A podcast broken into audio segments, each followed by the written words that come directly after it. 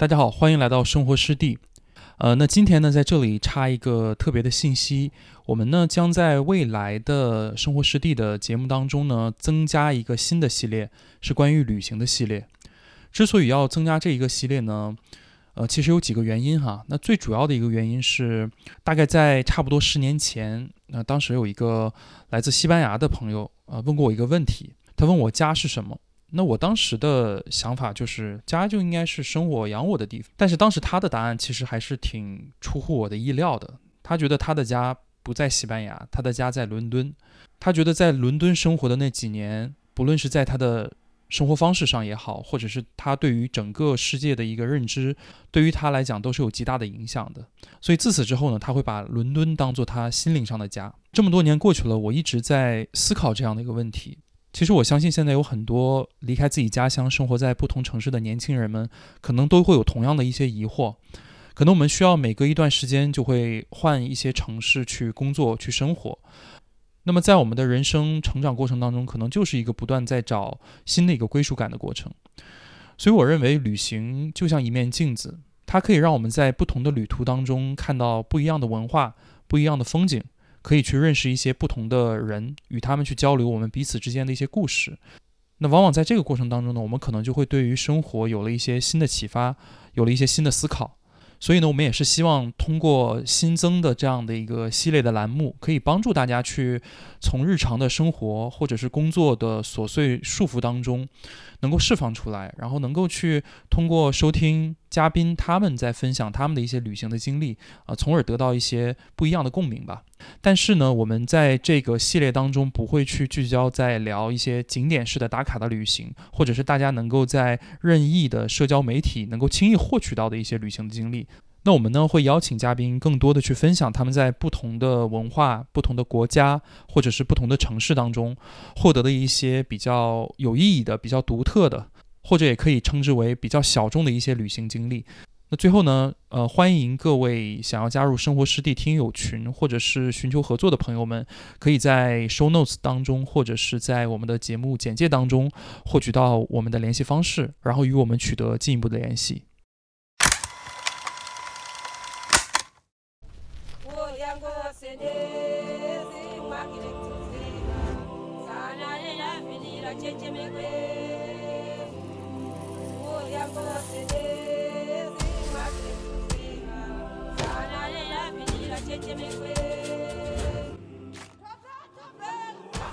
其实就包括我现在这样去分享，或者是我们可能在新闻里面去看到战争、看到疾病、看到贫穷，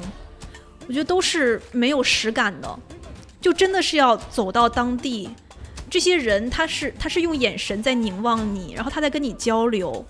他跟你有互动的时候，那那那又完全又是另外一种感觉了。你到了当地之后，就是你你会担心会不会有一些比较隐藏的一些风险，会去这个是没有办法去避免的这样的一种心理障碍。尤其是我出门的时候，我被他的那个沙发划伤了，然后我身上就有伤口了嘛，那我就肯定会去担心。我刚才有跟他一些近距离的接触，我有去跟他握手，然后我有去跟他拥抱，那我们会不会有一些体液上的接触？他是有一些体液留在我身上身体上了，我没有办法不去担心这个事情，所以这个是我会觉得嗯。比较有风险的一个事情。我去那个马赛马拉那边，我们是去看动物大迁徙嘛。我去的那个时候刚好是赶到那个动物大迁徙那个季节的尾声，然后可以看到基本上是最后一批动物去越过马赛马拉河那样的一个场面。其实首先我是觉得就是在自然的景观这一块真的是非常非常的震撼。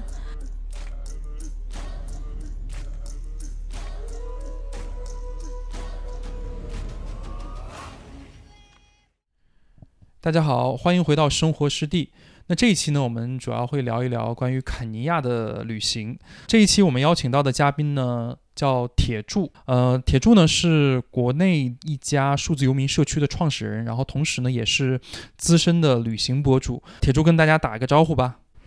呃，好的，大家好，我是李小铁柱，我现在呢是 UniX 数字游民社区的创始人。呃，其实我收到 铁铮的这个问题的时候，我自己也很纠结。就像你刚才说的，可能有很多很多标签是可以贴在我身上的，但是每一次让我自己去做自我介绍的时候，我也很纠结。我觉得我很难是在几句话之内就把我是一个什么样的人很完整的呈现出来。所以我就想，那就结合我们这一档播客的内容，我来去。分享一下，那我可能就是一个特别爱折腾的人，我是一个没有办法在一个环境里或者在一种生活状态下长期生活的这样的一个人，所以我的生活是充满了各种折腾的，包括我们接下来要去聊到的去肯尼亚，可能也是我自己生活折腾的一段经历。然后在折腾的过程中呢，其实也是收获了很多。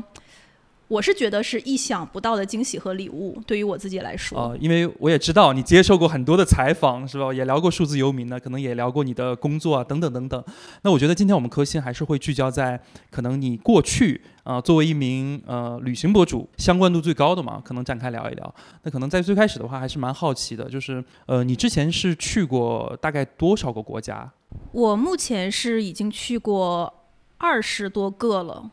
我忘了没有数了，我现在是在马蜂窝上，它会有一个标记嘛，然后它现在是标记我是十九个，但是我是可能有很长一段时间没有去标记了，所以我现在也不太知道我现在具体是去了多少个，但是应该是有二十多个。我发现你去的国家其实，当然我也看到你有去一些欧洲的国家了，比如说布拉格等等等等啊，但是你为什么会比较偏爱这种有一点点，在我看来是可能有一点小众啊，像这种西亚国家或者是非洲的国家？呃，怎么说呢？其实就是像你说，我就是会喜欢一些比较偏小众的东西。它可能不是说在网上会有劈天盖地的那样一些非常丰富的信息，我可以去浏览。因为其实一般是遇到那些所谓的网红啊，然后这种热门啊，我可能反而会回避。对我会，我会更倾向于就是到那样一些小众的地方，他可能是没有去被一些外界的信息或者是外面的人来到这里面去影响到他本地的这样的一种生活状态的。所以你到当地去。你体验的就是当地最真实的一种状态，然后反而就很多的网红那旅行地或者是呃热门旅行地，其实你到了当地之后，它你你体验到的东西很多都是为游客打造出来的，所以它不是一个真实的东西。你可能是会在那个地方有很多的很好的体验吧，但是我觉得可能会失去了一些真实。我最开始旅行的时候，只是纯粹自己的好奇。啊，只是就是想自己去出去看一看，然后出去看了之后，就会在当地会被激发出很多的感受或者是灵感，然后我会想把这个事情记录下来，然后记录下来之后呢，我又会希望说，哎，我是不是可以通过这个事情去跟别人去做一些交流，所以就会把这个东西给发出来。那发出来之后，就自然而然就会收获到一些回应，然后就是很自然而然的就走上了博主这一条路。那接下来呢，我们今天其实核心会聊一聊肯尼亚。也是一样，就是我没有办法能够给他这个国家有一个全貌的这样的一个描述啊，就给我的感觉是一个什么呢？就是大草原，然后可能有好多狮子在跑，就是应该狮子王是不是应该就是肯尼亚？是的，是的，狮子王的他那个动画片的取景地就是肯尼亚，他那边有一条马赛马拉河，就是每年动物会大迁徙嘛，他会会越过那个马赛马拉河到坦桑尼亚那边，然后换一个季节它又会迁移回来，然后那边就是马赛马拉的那个大草原。然后就是就是狮子王的取景地。那可可不可以给大家去介绍一下，就是当时是什么样的一个契机去到去到那边？然后你去主要是做了一些什么样的一些事情？刚好当时是赶上，可能也是我人生中面临的第一个比较艰难抉择的一个十字路口吧。就那个时候，我刚好也是差不多是要去呃毕业，然后我可能要去定一下我接下来的一个职业方向是什么。然后在我学生阶段，我一直以为我是想去做一个老师。然后我所有的学习的专业，我的实习都是跟老师相关，但是就是在这样一段经历之后，我会发现说，好像成为一个老师对我来说，并不是我接下来可能想去长期发展的一个职业路径，或者是我未来的一个愿景。所以其实那个时候也是我自己在自我觉知的一个过程。我在那个之前，我可能并不知道我是一个骨子里就是喜欢折腾的人，所以我就陷入了迷茫。这个时候你就会真的是。面前就变成了一片荒野，你不知道要去往哪个方向去走了。虽然我们现在总说人生是旷野，不是轨道，这个是一个非常正向的事情，但是真的是把我扔到一个荒野上的时候，那个轨道消失了，我就会停住，我要往哪个方向去走。然后我就做了一个事情，我就不想了，我想暂停一下，在我现在所有的生活里面，我找不到一个可能性，所以我就暂停了。然后我决定跳出来，跳出我现在的一个生活轨道，然后跳到一个旁边的位置去，可能回看一下我现在这个生活是什么样的，站在一个其他的维度来去 来去审视一下这个生活它可能是什么样的。然后，所以在那个时候，我就会去搜索一些信息，然后我去看很多的信息，我看大家都的 gap 都在干什么，然后搜索到一些，就会发现有一些信息是让我觉得很兴奋的，然后其中就有包括在海外去做这种国际义工，对，所以我就选择了去做国际义工。那个时候，国际义工的概念在国内算是很普遍吗？呃，不普遍，不普遍。其实现在好像也并不是很普遍。对，现在的话，应该是在很多高校会有这样的一些宣传，或者是相关的一些组织在做这样的一些事情。对，但是那个时候没有，而且那个时候的信息确实也不像现在这么丰富，然后这么方便。那像你去做义工，去具体就是去到那边都干些啥？去到那边主要就是在肯尼亚郊区，呃，肯尼亚的那个首都内罗毕的郊区，它是有一个肯尼亚第二大的贫民窟。然后那个贫民窟，它是有一些福利机构在去支持这个贫民窟，然后我就是到了那个当地的福利机构去做一些他们当地要去做的一些事情，主要就是去几个方面吧，一个就是帮助早孕儿童，然后还有就是艾滋病家庭，对，还有就是呃一些儿童的健康发展，其实这几个方面的事情。嗯，你是去做一些，比如说这方面的教育的传播，还是具体是什么？因为听起来好像还需要一定的呃专业知识的背景。呃，其实那个时候到那边更多的是一个跟随和配合。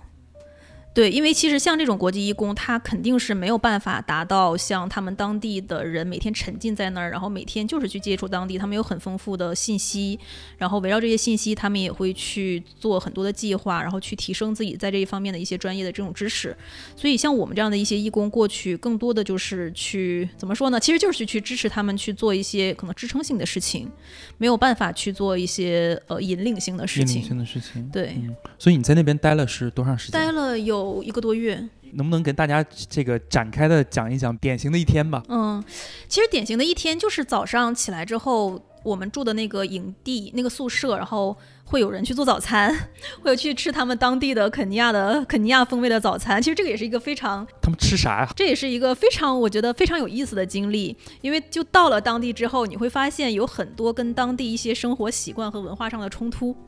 在饮食这块就是一种。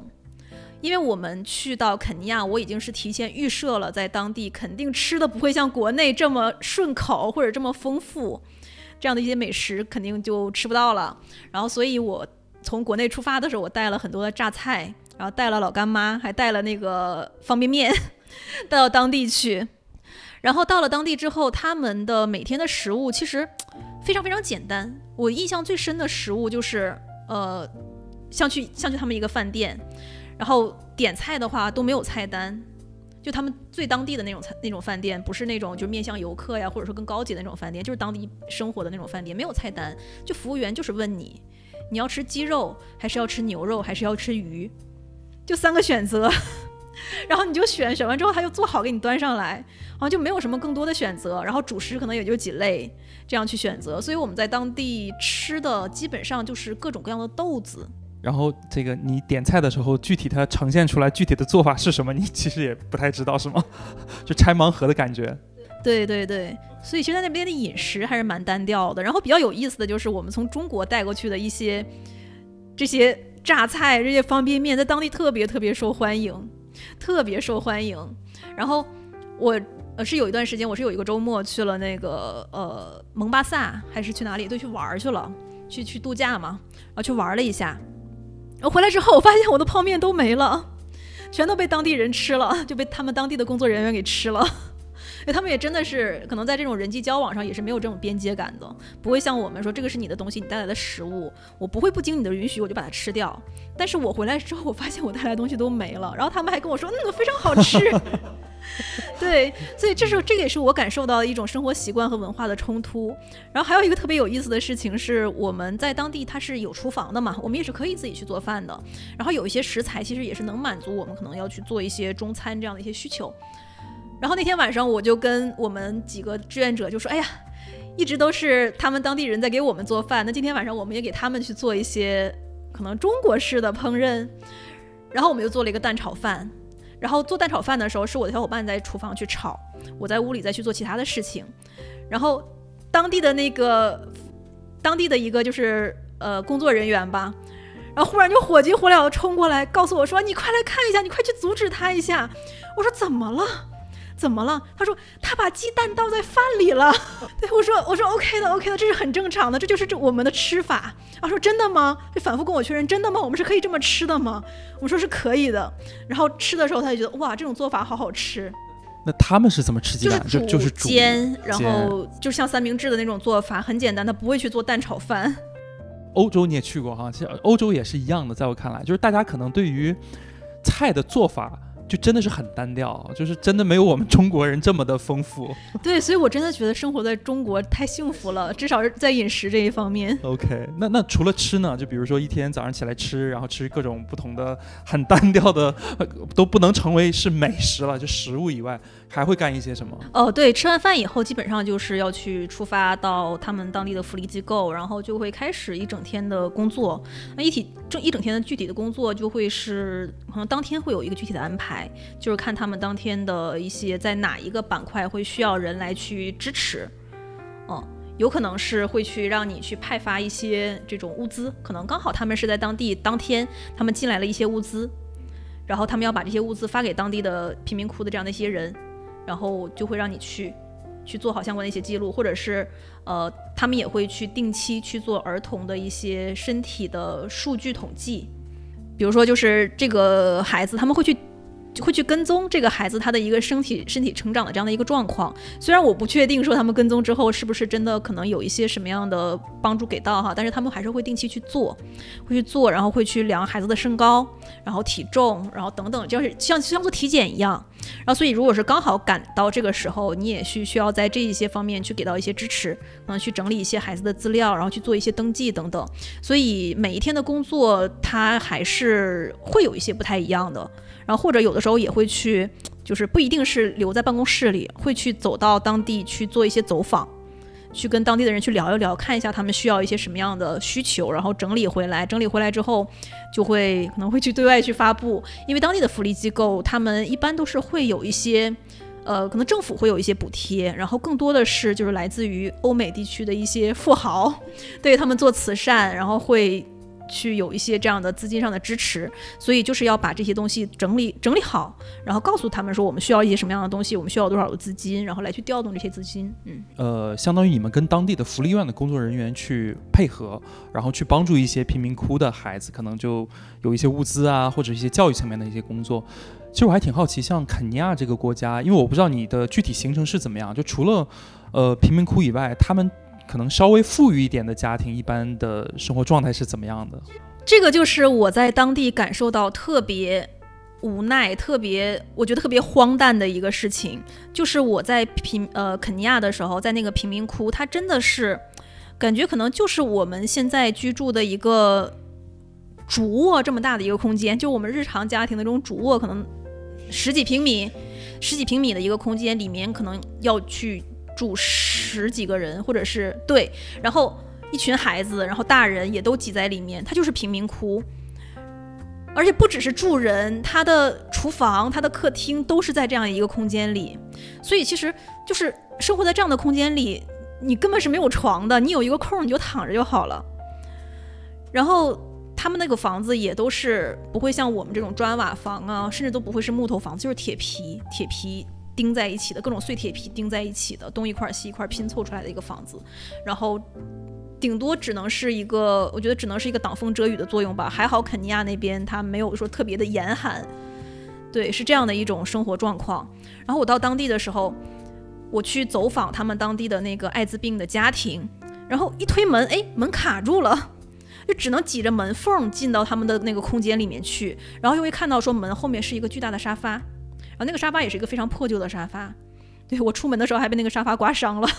所以这个也是我觉得特别特别有风险的一个事情。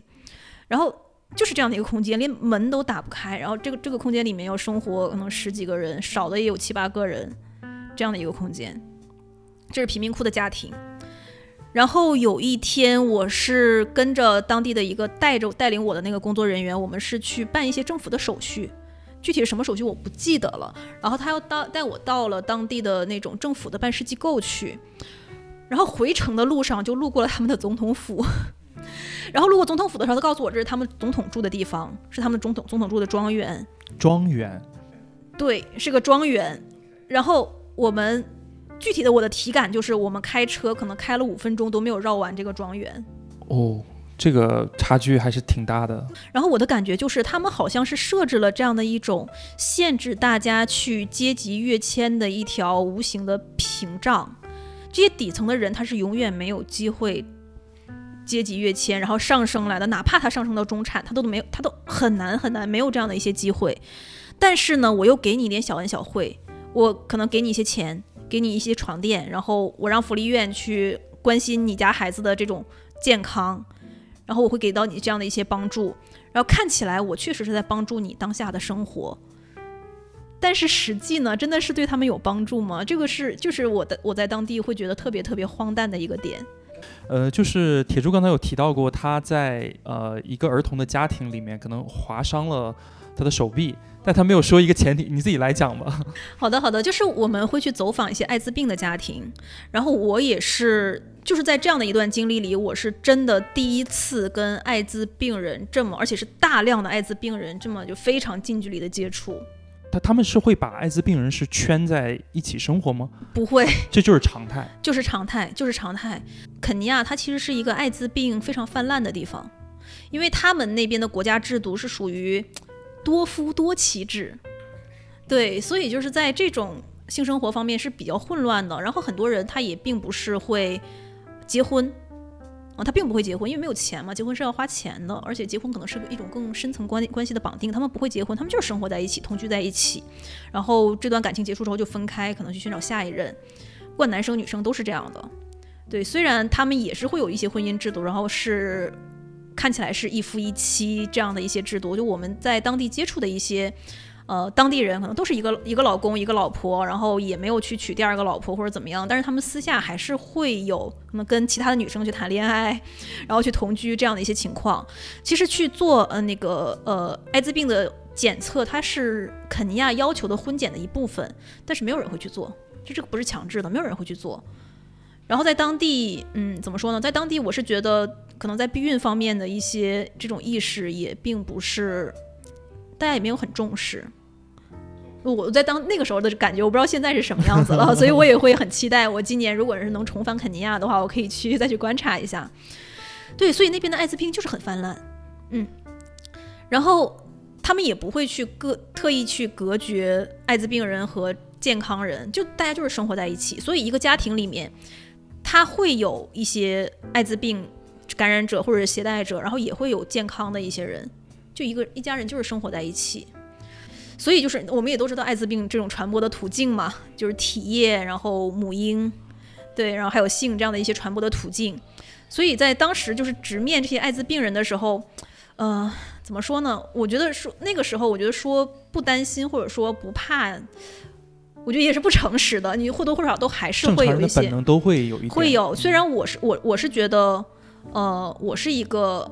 因为我在去这个地方之前，我是有接受过相关的这种专业的一些知识的介绍的。我知道说跟他们去拥抱，甚至可能跟他们一起用餐都不太会有这样的一些事情，不不太会有风险。对我是知道的，但是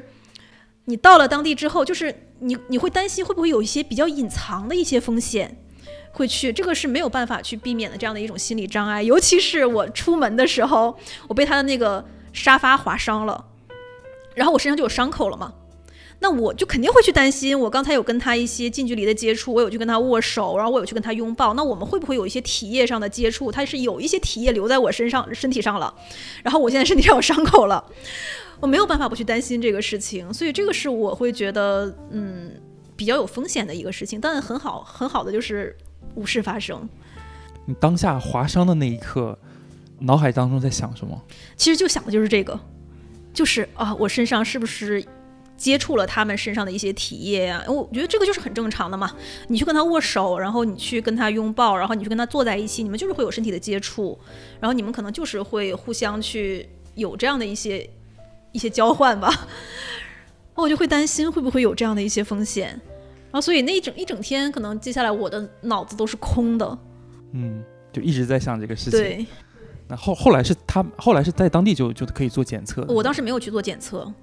所以我是怎么说呢？我那个时候我也是这种悬而未决的状态，其实挺挺嗯。但会不会就是划伤那一刻，可能你跟我们说当地的这些，可能他已经是有这样的一个我们叫做生活在这样的一个生活环境当中的人，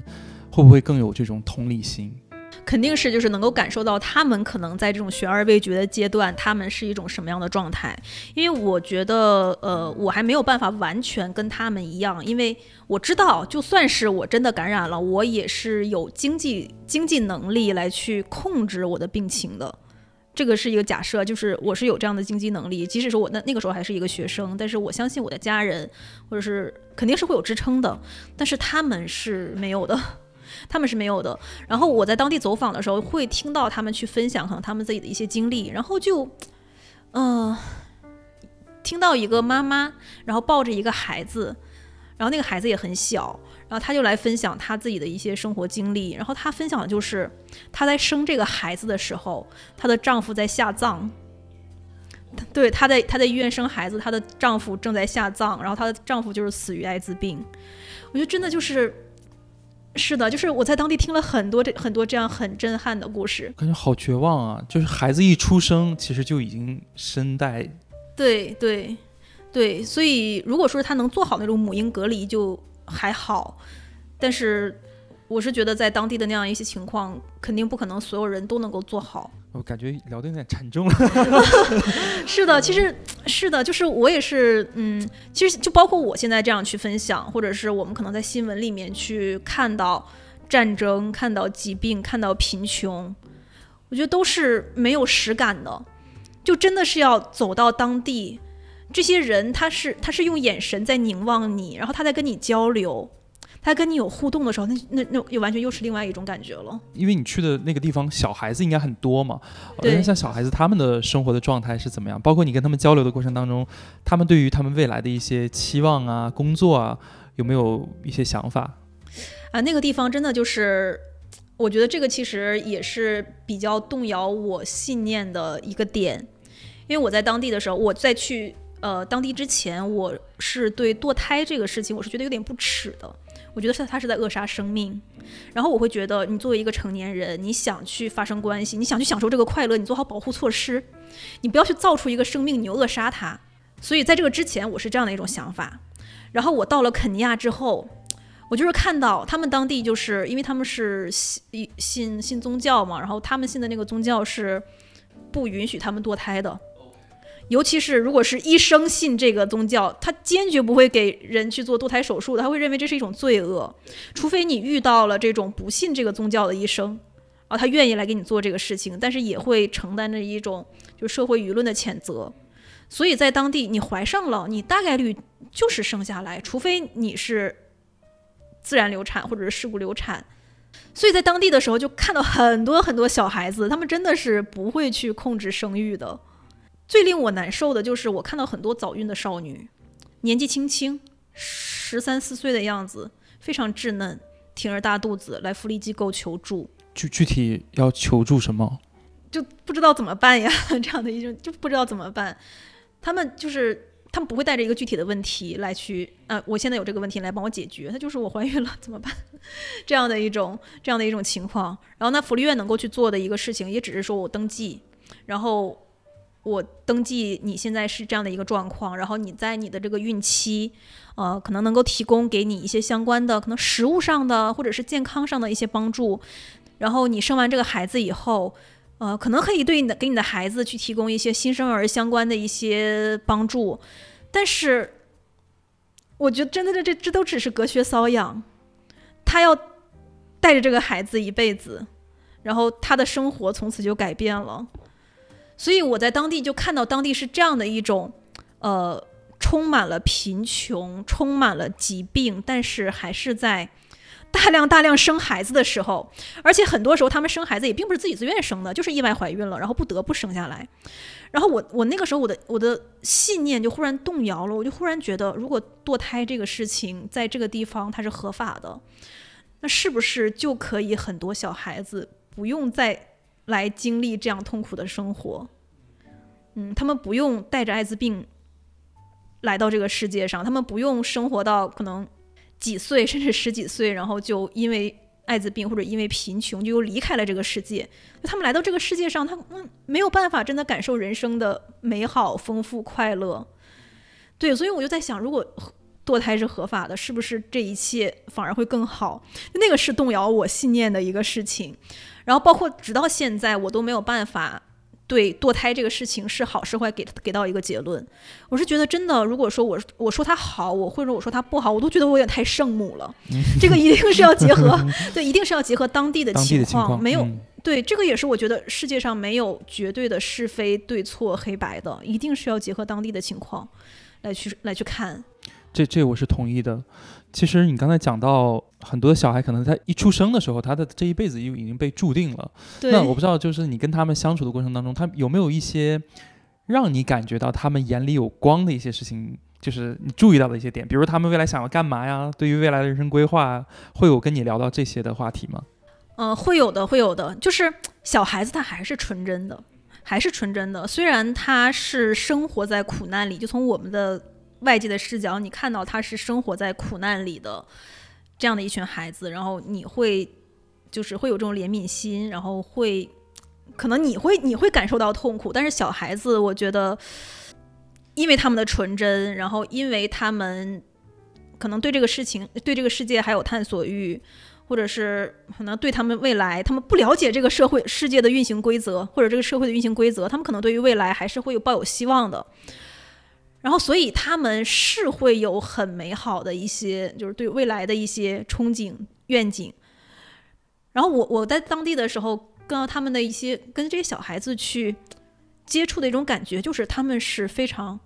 非常有活力的一群人。这个可能是会，呃，可能会跟很多人的一些印象是不太一样的，因为我们在那个。社会新闻上，或者一些报道里面，或者是在一些这种镜头里面看到的，就是贫穷、饥饿或者战争情况这种状况下生成长起来的孩子，好像都会觉得，嗯，他们是怎么说呢？可能他们就是非常的痛苦，然后失去了童真，然后是或者是小小年纪，然后就会觉得。很疲惫，没有笑容，跟我们在这种阳光下、这种幸福生活里成长的孩子不太一样。但是我到了当地之后，我我的感觉是不一样的。就是首先，因为我是一个外国人，然后我出现在贫民窟里的时候，我长得跟他们完全不一样嘛，所以就他们就会对我特别特别好奇。然后你就能够看到一个孩子，或者是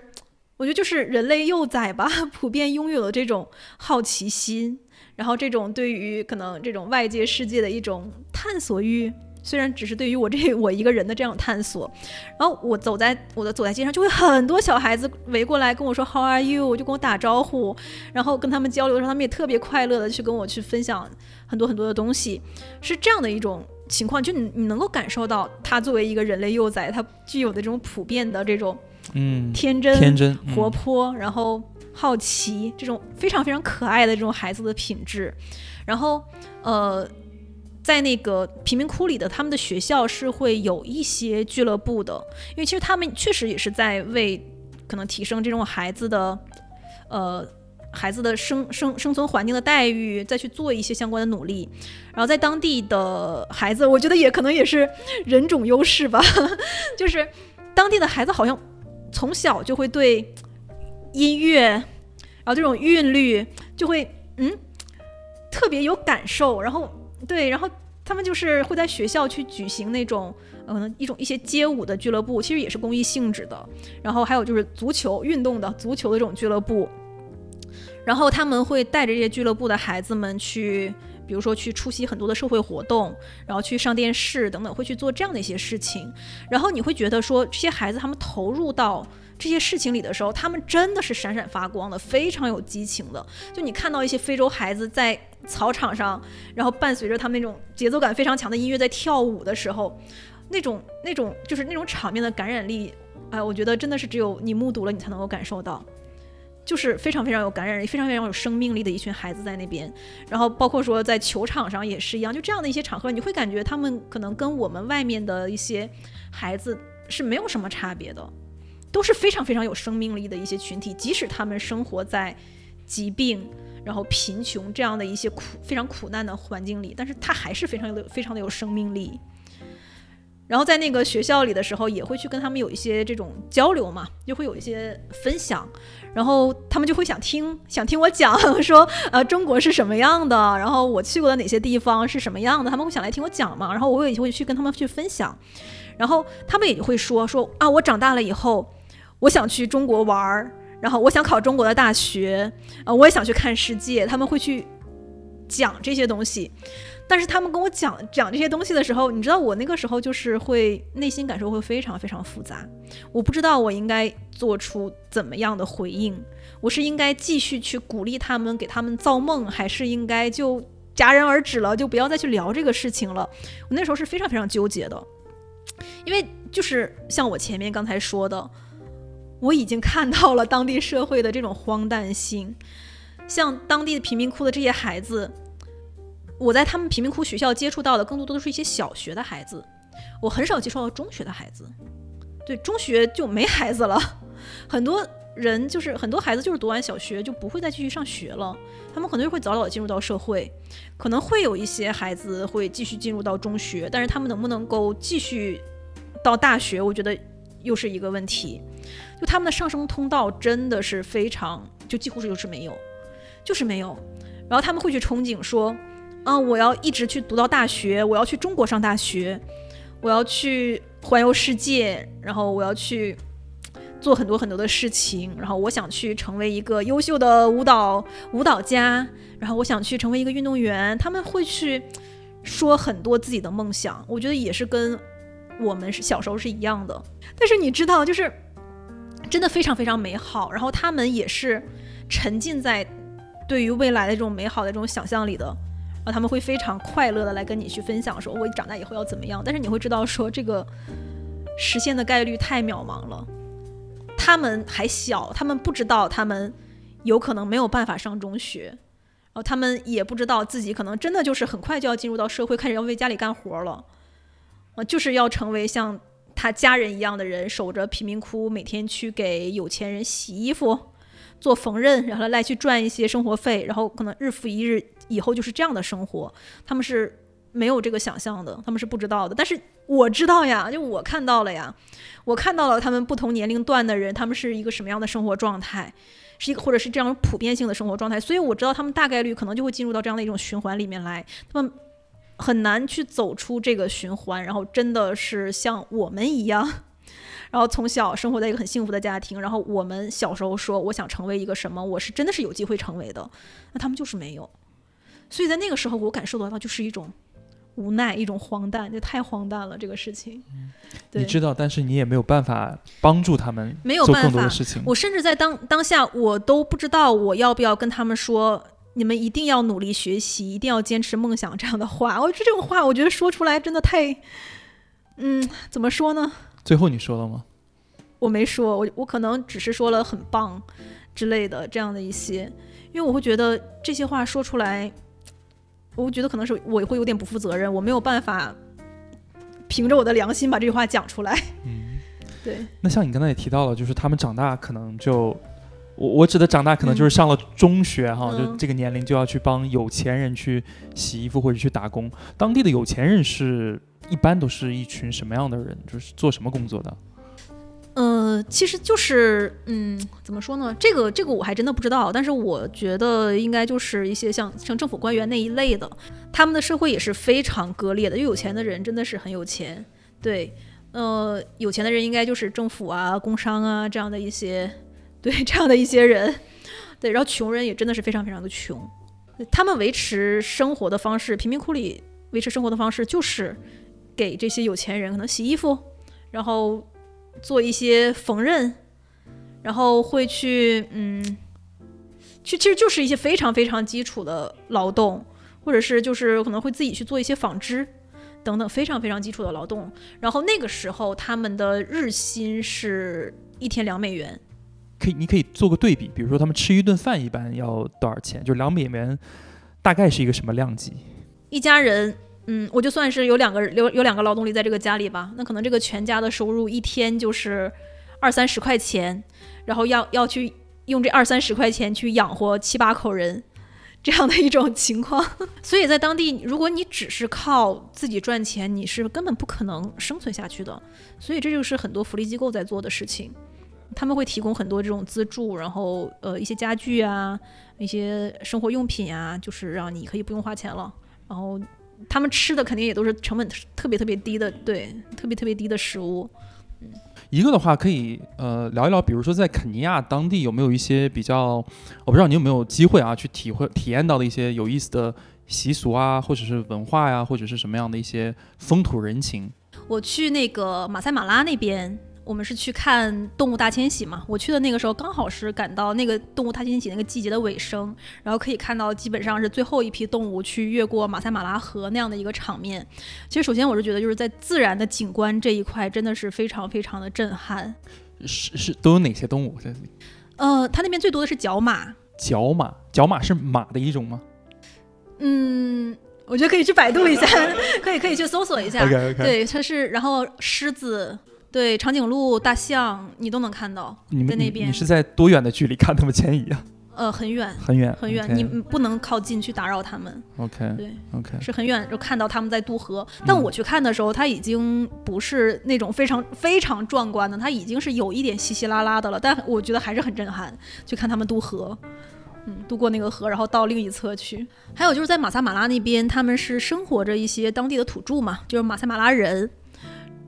就他们也会有一些部落是可以让我们这些外地人进去参观的，然后也可以有一些相关的这种，我觉得那个时候其实也是相当于是开发成了，算是一种民俗体验吧。它也不是特别原生态的，它也是带着带着一点就旅游的性质，然后参观他们的那样那样的一些部落，然后就感受他们当地的就是马赛马拉人的生活。我觉得特别有意思的一点就是，他们当地人其实虽然说是。原始部落，但是他们当地人并没有真的很原始。然后他们那个马赛马拉那个酋长，他是在美国留过学回来的，对。然后他们也是会呃，他们会穿着就是最最最最怎么说最传统的那种马赛马拉的服饰。就是那个红色的，然后那些服饰，然后也是可能会光着脚，不会像我们穿这种非常现代的城市里的衣服，就穿着他们原始部落那种服饰。但是呢，就是人均都会有一个手机。我今天录这期播客的时候，还稍微的查了查肯尼亚的一些这种信息啊，当然大部分是没记住，但有一点我记住了，就是说什么呢？说肯尼亚是在二零零七年，如果没记错的话，应该是非洲第一个能用手机。支付的国家好像是比中国还要早，就是他们的数字化其实是比中国还要早实现的，所以你说那个手机，我就觉得一点都不稀奇。哎，那那我还真的不知道，因为我去的那个时候还不是就智能机非常普及的这种时候，但那么那个时候就是，其实在国内那个那个时候也是智能机刚刚开始发展嘛，对对对，对，然后所以在那个时候，肯尼亚很多人都是用那种功能机按键的那种，然后有一些有钱的人也会用一些智能机。对，所以在那个时候就会感觉，啊，好神奇，真的是感觉很神奇。其实你说他们离大城市有多远吗？并没有多远，他们那个部落可能距离大城市也就一两百公里的样子。对，其实并没有多远，并不是一个特别偏远的地方。然后通讯通讯这一块也还 OK，可以用手机。虽然那个时候没有什么 WiFi 啊这些东西没有，但是你打个电话、发个短信，这些都是正常的。啊，完全不是一个非常封闭的地方，交通也很方便，有大马路，然后没有大马路的话，也有就是稍微好一点的那种，一看就是打磨过的那种土路，所以你就会想说，他们为什么没有被现代社会同化呢？他们还生活在他们当地的那个非常小的那个部落，然后住那种就是土气的房子，屋子里是没有灯的，完全是黑的，非常非常的。狭小的那种房子，你你，而且马赛马来人长得很高嘛，然后你进到他们那个房子里，你都是要去弯腰低头的。就像我这种一米六的身高，我进他们那个房子都是要弯腰低头的。那个门非常非常的小，然后进去之后也没有灯，他们就是点着炉火，是这样的一个没有，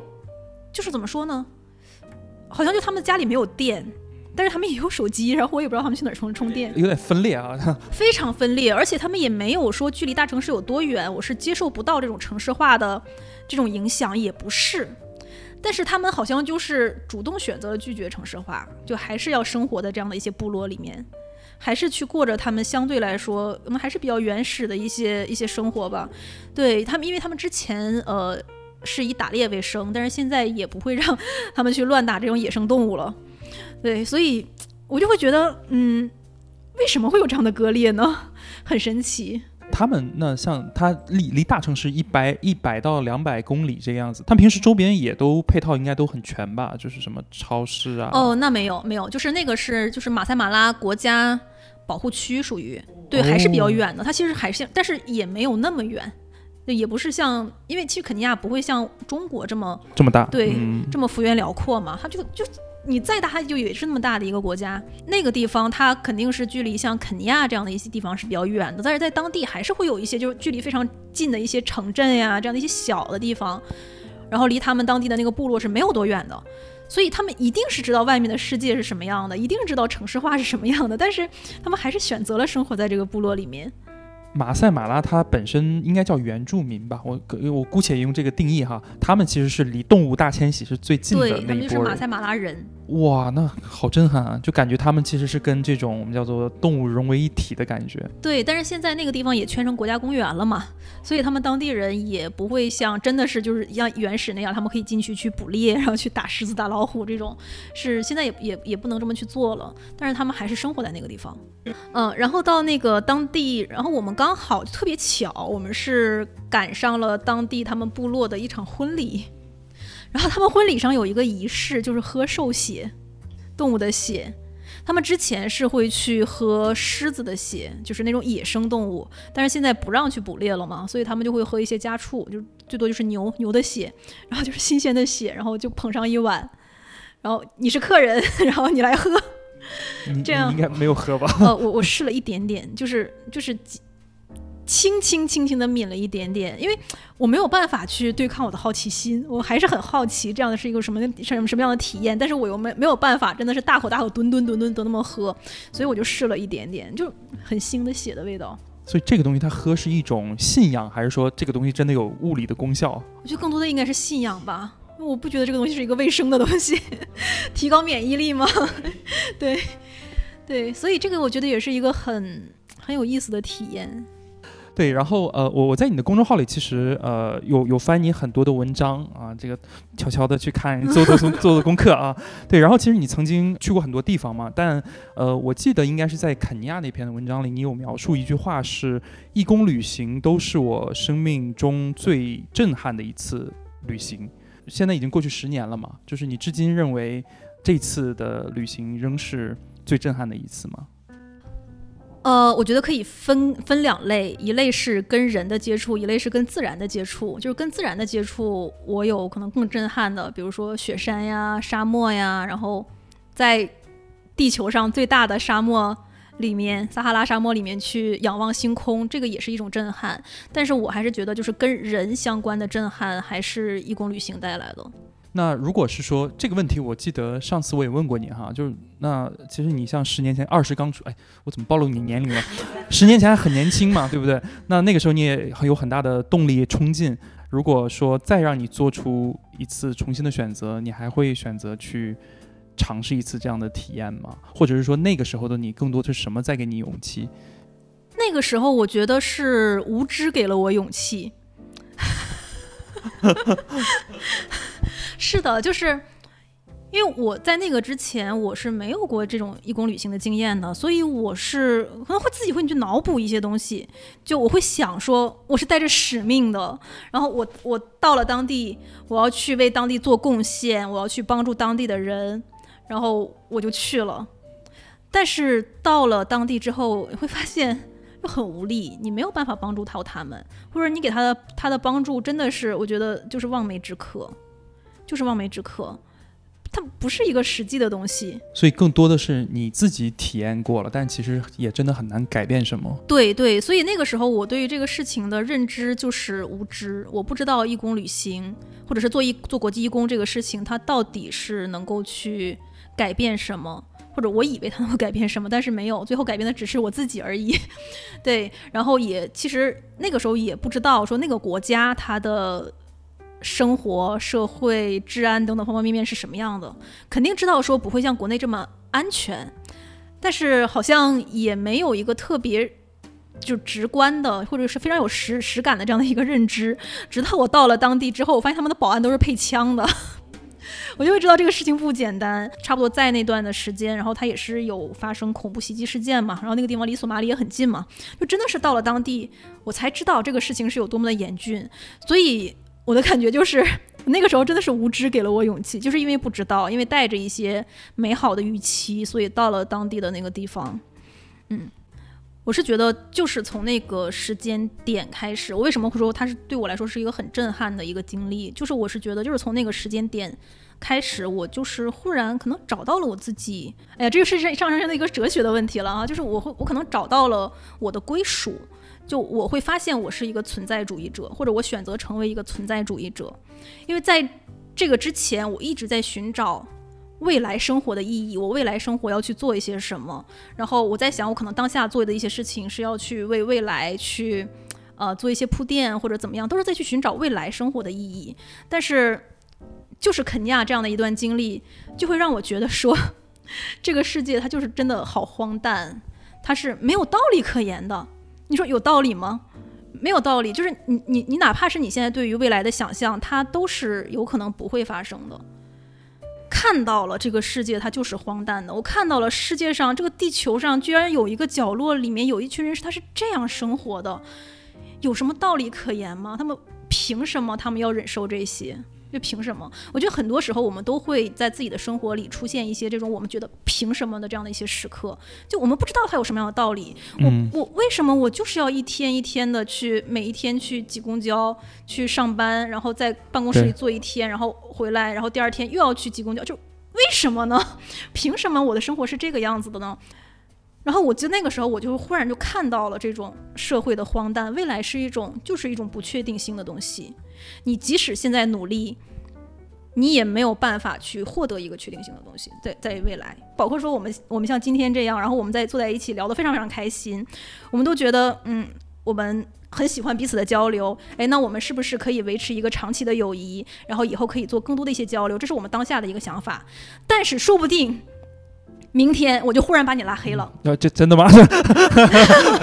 没有没有，就举个例子，哎，可能就是我今天晚上回去，我听到有人说铁铮是一个怎么怎么样的人，我就觉得哦，铁铮这个人不能处，我把铁铮拉黑了。那对于你来说，你就会觉得，哎，我们今天下午还聊得好好的，为什么他就忽然把我拉黑了？就凭什么？为什么呀？就是会有这种很荒诞的事情发生。对，所以我就觉得未来就是一个不确定性的东西，我们至少是。我不能说是真理吧，至少是对于我来说，我就是不会再去未来去寻找一个确定性了。对，那什么是真正有确定的东西？就是我活着这个事情本身是确定的。对我活在当下这个事情本身是确定的，所以就是从肯尼亚这样的一段经历里，我就看到了，我现在想去为未来做很多的事情，想去为未来做很多的努力，可能很多事情都是徒劳。我觉得我们应该都经历过一些，我们很努力、很努力去追求一个结果，但是都是徒劳的这样的一个一个情况。所以就是我特别喜欢的一个作家，就是加缪。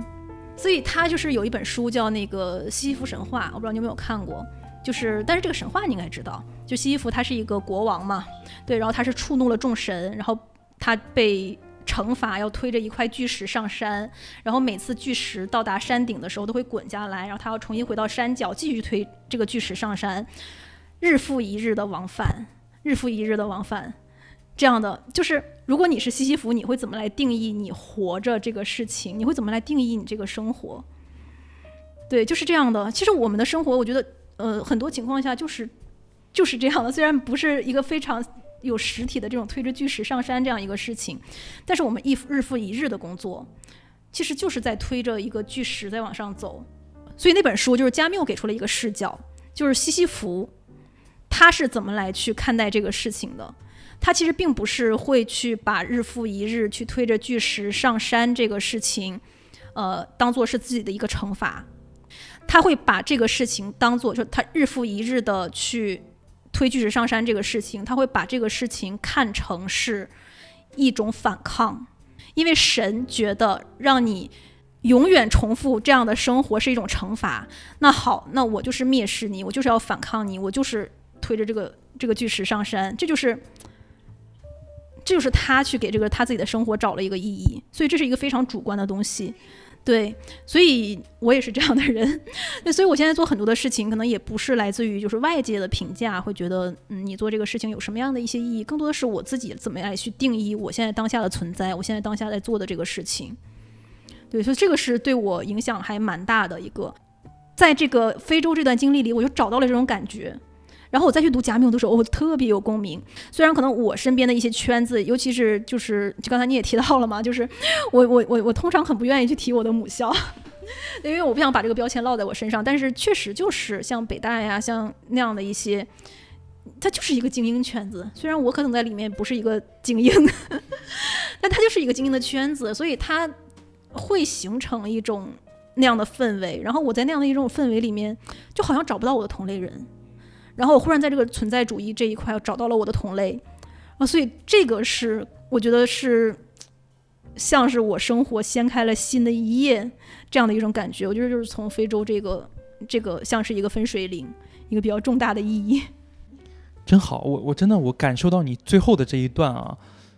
就真的是在演你自己，真实的你自己。然后我我感觉你这个眼里都是闪光的。但之前有给你讲嘛，就是我希望能够通过这档节目，嗯，去让大家能够去，就像你讲的，有点是掀开一个盖子的感觉。就是我的生活可能不只是每一天上班下班，对，然后第二天滚下来，第二天你要去，一天都是推这个石头上山。当然我们不评判啊，这种生活，呃，它是没意义的，或者是有意义的，因为每个人想要的东西不一样。但是其实我们今天坐在这里，或者是我们在聊肯尼亚的这段经历，嗯，核心其实本质上的目的还是希望能够给更多人。一些启发或者是一些激发，当他可能在自己的生活圈子里一直打转打转打转，某一天他听到我们两个的对话的时候，尤其是刚才铁柱讲到了你的一些经验，是希望能够在某种程度上，哎，让他知道生活还有这种可能性。我觉得可能从节目的一个视角就够了。然后从另一个视角来讲，其实我。非常认同你的观点，我跟你的这个我们叫做生活态度其实是一样的。我以前也是非常去憧憬说未来要怎么样，未来要怎么样，其实往往是忽略了当下的。在生活当中，我比较自己主张的一个生活方式就是把握当下。就刚才你拿了个咱们那个两个的例子哈，我我我不是，我现在也不会去想说未来，比如说我们今天出了这个茶室之后，哎，我们两个未来会不会联系或者怎么？我觉得这个东西我。掌控不了也把握不了的，但是我在这个当下，我们两个对话，我觉得我是有心流的感觉，我觉得很愉悦，我觉得那就够了。是的，是的，所以就回到你刚才问我说会不会回回到当地，或者是呃继续去体验这样的一种生活，我觉得还是会的。对，所以其实我再去回到当地的话，我的心态肯定也是不一样的，我不会再抱着说我会。希望通过我的努力去为他们去创造一个光明的未来，我不会有抱着这样的一个期待了，而是我觉得我能为他们创造当下的快乐，然后我在当下跟他们的这样的交流，我们彼此都是感到快乐，然后彼此都是能受滋养的。我觉得这个就是这个就是意义。所以我也特别就是觉得，包括旅行也是一样，因为我们有的时候出门都会觉得。风景在远方，然后我们要去奔向一个目的地，但实际上你迈出家门的那一刻，就风景就已经在你身边了。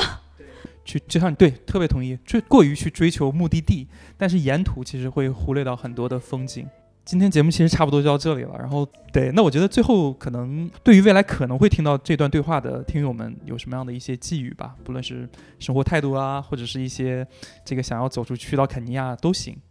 我的寄语说出来会不会有一点？呃，我想说的是，就是会希望大家能够及时行乐，把握当下。呃，我一直，我可能在跟所有人在去交流的时候，我都会说，我不是一个相信延迟满足的人，我不会相信是我当下吃苦，然后未来就会收获一些什么，因为我不相信。所以，如果是我们前面的一些对话对你来说也有共鸣，那我觉得这一段寄语就可以送给你。好好的把握当下，享受当下。你在当下做的这个事情，你的感受是什么？然后你是怎么来定义你当下的这个行动或者是想法的？不用去想说这个行动会为未来去创造一些什么，就好好去享受它就可以了。